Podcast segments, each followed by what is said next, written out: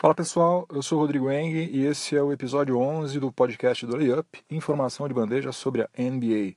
Hoje é dia 18 de setembro, uma segunda-feira, e eu vou começar falando sobre o Eurobasket 2017 que acabou ontem com o título inédito da Eslovênia, que bateu a Sérvia por 93 a 85.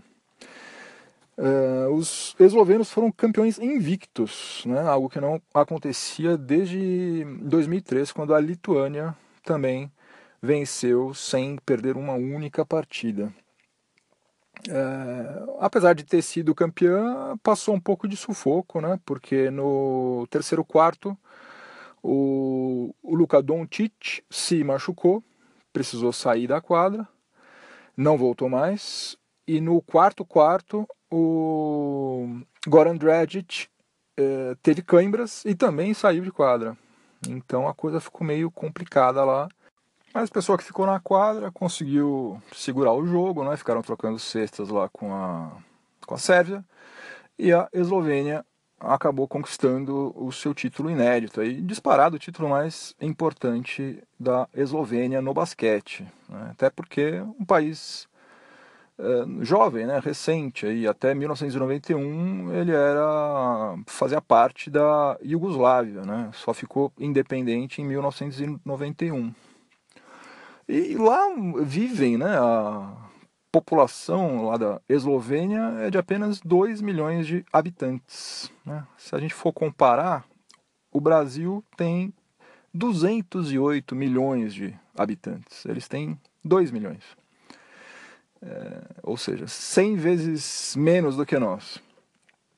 E, e nós estamos, somos independentes, né, para todos os efeitos, né, formalmente pelo menos, nós somos independentes desde 1822, né, já faz um tempinho. Agora, e, pense só como seria, que papel a gente iria fazer se a nossa seleção brasileira de basquete fosse jogar um torneio apenas contra as seleções europeias, né? Como, como que a gente iria se sair?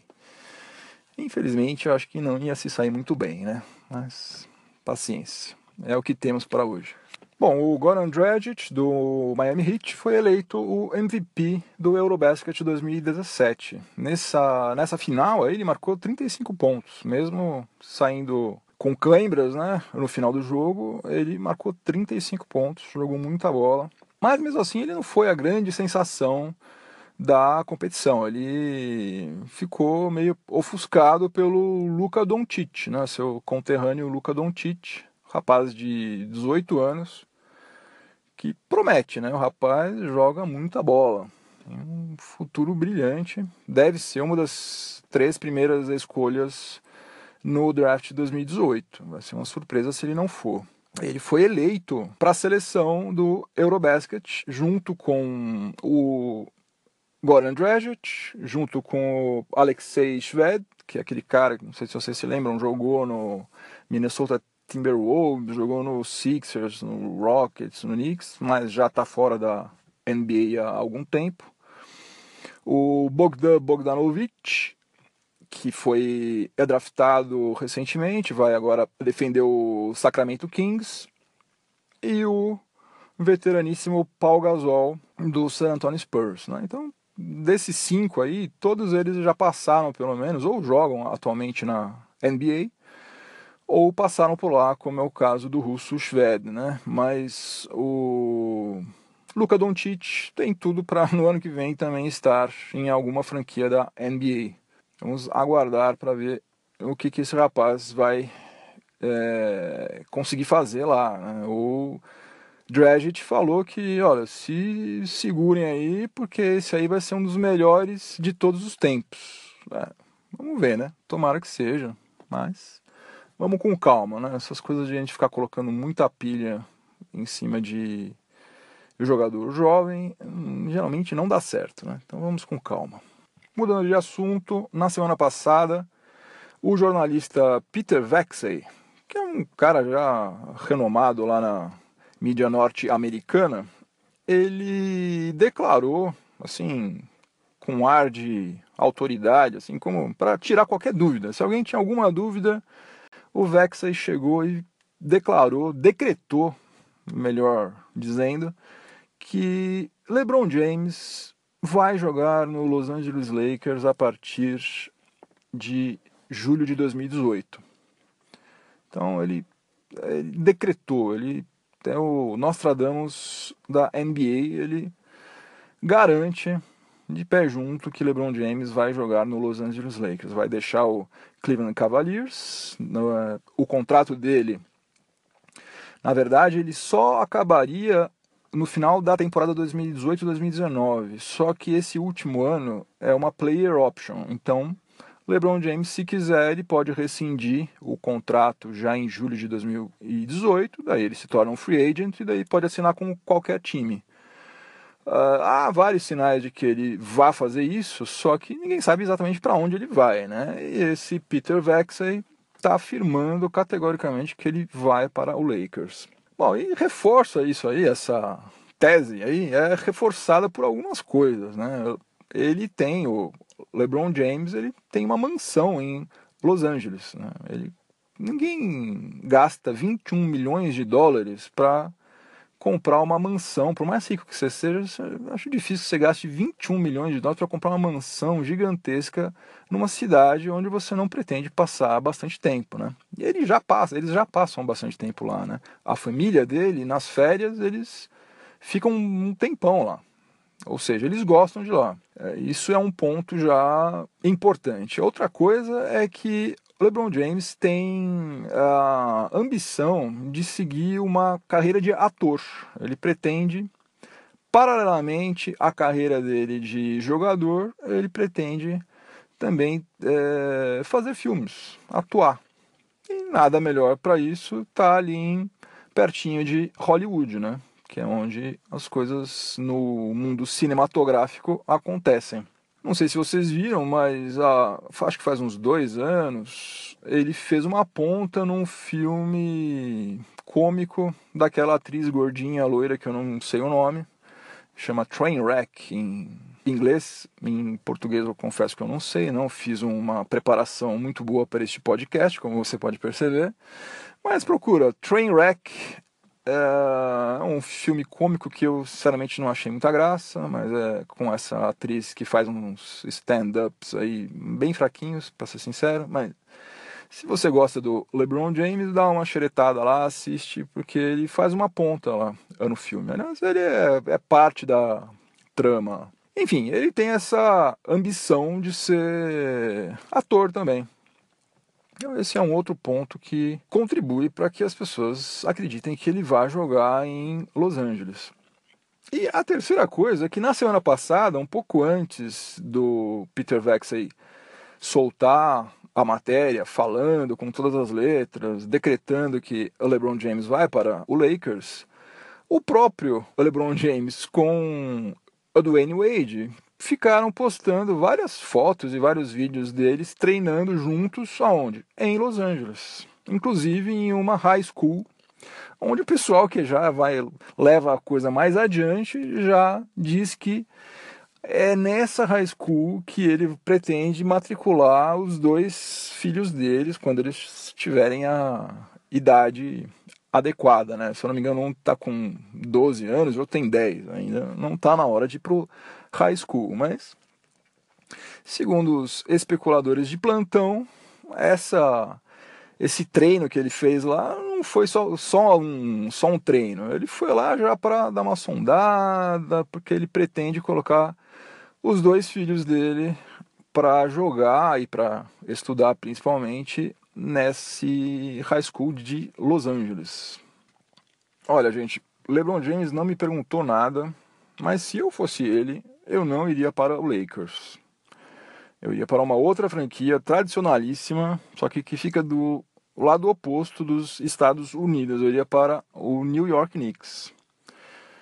Aí você vai me perguntar, mas você é louco? O cara vai para uma franquia disfuncional, que não, não ganha nada desde 1973, uma franquia que no século 21 venceu somente uma série de playoffs. O que, que o cara vai fazer lá?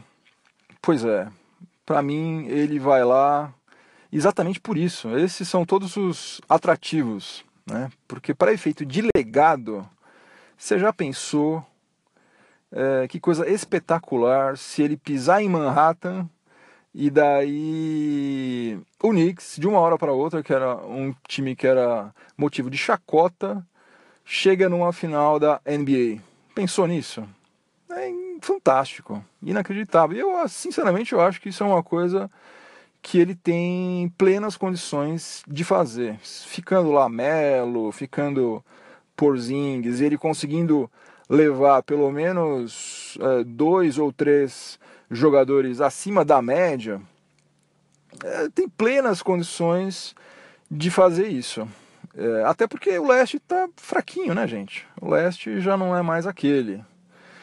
É, e por outro lado, se ele for para o Lakers, lá, por outro lado, ele não tem menor garantia de que ele vai nunca mais jogar uma final sequer, né? Porque o buraco no oeste é muito mais embaixo. Né? É difícil lá, as coisas lá são complicadas. E não há nenhum sinal, pelo menos é, tão cedo, a gente não, não tem nenhuma razão para a gente crer, pelo menos, que Golden State Warriors vai é decair, né? É, e sem falar que lá tem Spurs, tem Rockets, tem Minnesota Timberwolves montando um time aí que a gente não sabe ainda o que, que vai virar, mas pode ser que vire um baita time também. Então, Lebron, ó, meu conselho de parça, que eu não sou, mas como se eu fosse, vai pro Knicks que você vai virar ídolo lá em Manhattan e em matéria de legado, que eu sei que é uma coisa que é, o pessoal fica muito preocupado com isso, né? O que, que vão falar de mim quando eu parar e tal em matéria de legado, se você conseguir levar o Knicks de volta para as finais, vai ser assim espetacular. Enquanto algumas pessoas perdem tempo, como eu perco, falando sobre o futuro de LeBron James, outras pessoas, como eu também, perdem tempo falando sobre o passado de Kevin Durant. Mas não é um passado remoto, não é um passado recente. É, Para ser mais preciso, uh, algo que teria acontecido na madrugada de domingo para hoje. Está é, uh, circulando por aí um print screen, aquela captura de imagem de tela, com uma suposta conversa travada entre o perfil oficial do Kevin Durant e um usuário do Twitter. Uh, depois eu vou falar sobre isso, mas vamos primeiro falar sobre o teor dessa suposta conversa aí que está gerando polêmica, polêmica. Esse usuário do Twitter, olha, usuário é um negócio esquisito, né? Um termo estranho. Parece que eu estou falando sobre gente que usa drogas. Não, usuário do Twitter. Se bem que mídia social várias vezes é um tipo de droga também. Mas enfim, a pessoa mandou uma mensagem mencionou, né, na verdade, o perfil oficial do Kevin Durant, perguntando para ele, basicamente, o seguinte, abre aspas, é, eu respeito você pra caramba e tal, mas me deu uma única razão pela qual você saiu do Thunder, que não tenha sido porque você queria ser campeão, fecha aspas. Ou seja, estava fazendo aquela crítica que já desde julho de 2016 todo mundo faz a ele, ou um monte de gente faz a ele, de que ele é, seguiu o caminho mais fácil, né? Ele, bom, eu quero ser campeão, aqui tá complicado, então eu vou pro time que já é o time mais forte da liga, então lá eu consigo rapidinho. Beleza. A resposta que teria vindo do perfil oficial do Kevin Durant teria sido mais ou menos essa aqui, olha só, abre aspas. Ele não gostava da organização e nem de trabalhar com o técnico Billy Donovan. E também o Thunder só tinha ele e Russell Westbrook. Fecha aspas. Ou seja, o perfil oficial do Kevin Durant estava se referindo ao próprio o jogador na terceira pessoa. Bom, quem é hater do KD, né, quem não gosta dele, desde quando ele saiu do Thunder, obviamente. porque antes eu acho que não havia uma única pessoa na face da Terra que tinha qualquer coisa contra ele, mas desde quando ele saiu do Thunder tem um monte de gente que odeia ele. Uh, essa turma toda garante que o que aconteceu foi o seguinte: o Kevin Durant, segundo eles, tem várias contas fakes, contas falsas no Twitter que ele usa para ficar rebatendo as críticas. E daí ele simplesmente se esqueceu de fazer a troca e respondeu uh, usando a conta oficial dele, pensando que ele estava usando uma conta fake, quando na verdade ele não estava. Daí ele se deu conta disso, apagou tudo e está fingindo que não aconteceu nada. Esta é a tese que o pessoal que odeia ele defende. A outra tese é que alguma pessoa que faz parte da equipe dele né, não acredita em vocês que Kevin Durant, nem qualquer outro grande astro, ele fica é, postando as coisas no Twitter ou no Facebook ou em outro lugar. Não são eles que fazem tudo isso. Obviamente, de vez em quando são eles, mas a maior parte do tempo não é. Eles têm um staff que fica administrando essas coisas lá para eles, que eles têm coisas mais importantes e que dão muito mais dinheiro para eles do que ficar tweetando, enfim. Então, seguindo o nosso CSI cibernético aqui, Uh, um funcionário do Kevin Durant poderia ter se confundido. Ele estava logado na conta oficial do jogador, mas ele estava achando que ele estava usando a conta pessoal dele. Então, esse funcionário ele respondeu em nome próprio, só que uh, a resposta saiu com o perfil do Kevin Durant. Aí ele percebeu a burrada que ele fez e deletou tudo. Então, essa seria a segunda hipótese. A terceira, que não dá para a gente descartar de forma alguma, é que alguém que não gosta dele simplesmente sentou o bumbum na cadeira e perdeu 15 minutos para editar essas respostas aí e fazer com que ele ficasse numa situação comprometedora perante os fãs, perante a mídia e tal. Olha só, o Kevin Durant tem uma conta fake, ele usa conta fake e tal. Bom, se ele usa conta fake, se ele não usa conta fake, se ele tem essa preocupação tão grande sobre o que as pessoas pensam sobre ele ou não, não sei, acho difícil que algum dia a gente saiba. Mas a verdade é que dentro de quadra ele usou esse ódio que as pessoas têm contra ele, ele usou a favor dele, né? Ele pegou isso tudo aí e transformou em cesta, transformou em título, em MVP e tal. E agora ele está usando isso também fora da quadra, ele está capitalizando, como diz o Romulo Mendonça, ele está capitalizando isso aí financeiramente também, né? Porque não sei se vocês viram, mas na semana passada ele lançou um tênis, o KD10, que é um tênis onde nas duas solas o Kevin, um segredo, né? ele é um bípede, ele é um ser humano bípede, ele tem duas pernas e dois pés. Então nas duas solas dele tem listas de assim com várias críticas que ele sofre desde quando ele saiu do Thunder.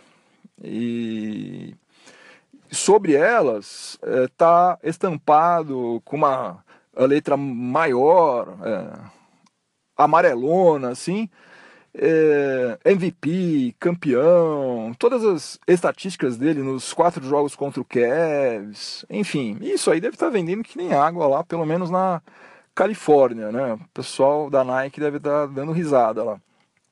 Então, isso tudo, essas, uh, todo esse ódio que ainda o pessoal destila contra ele, eu acho até que ele deve estar achando legal isso tudo, viu? Sinceramente.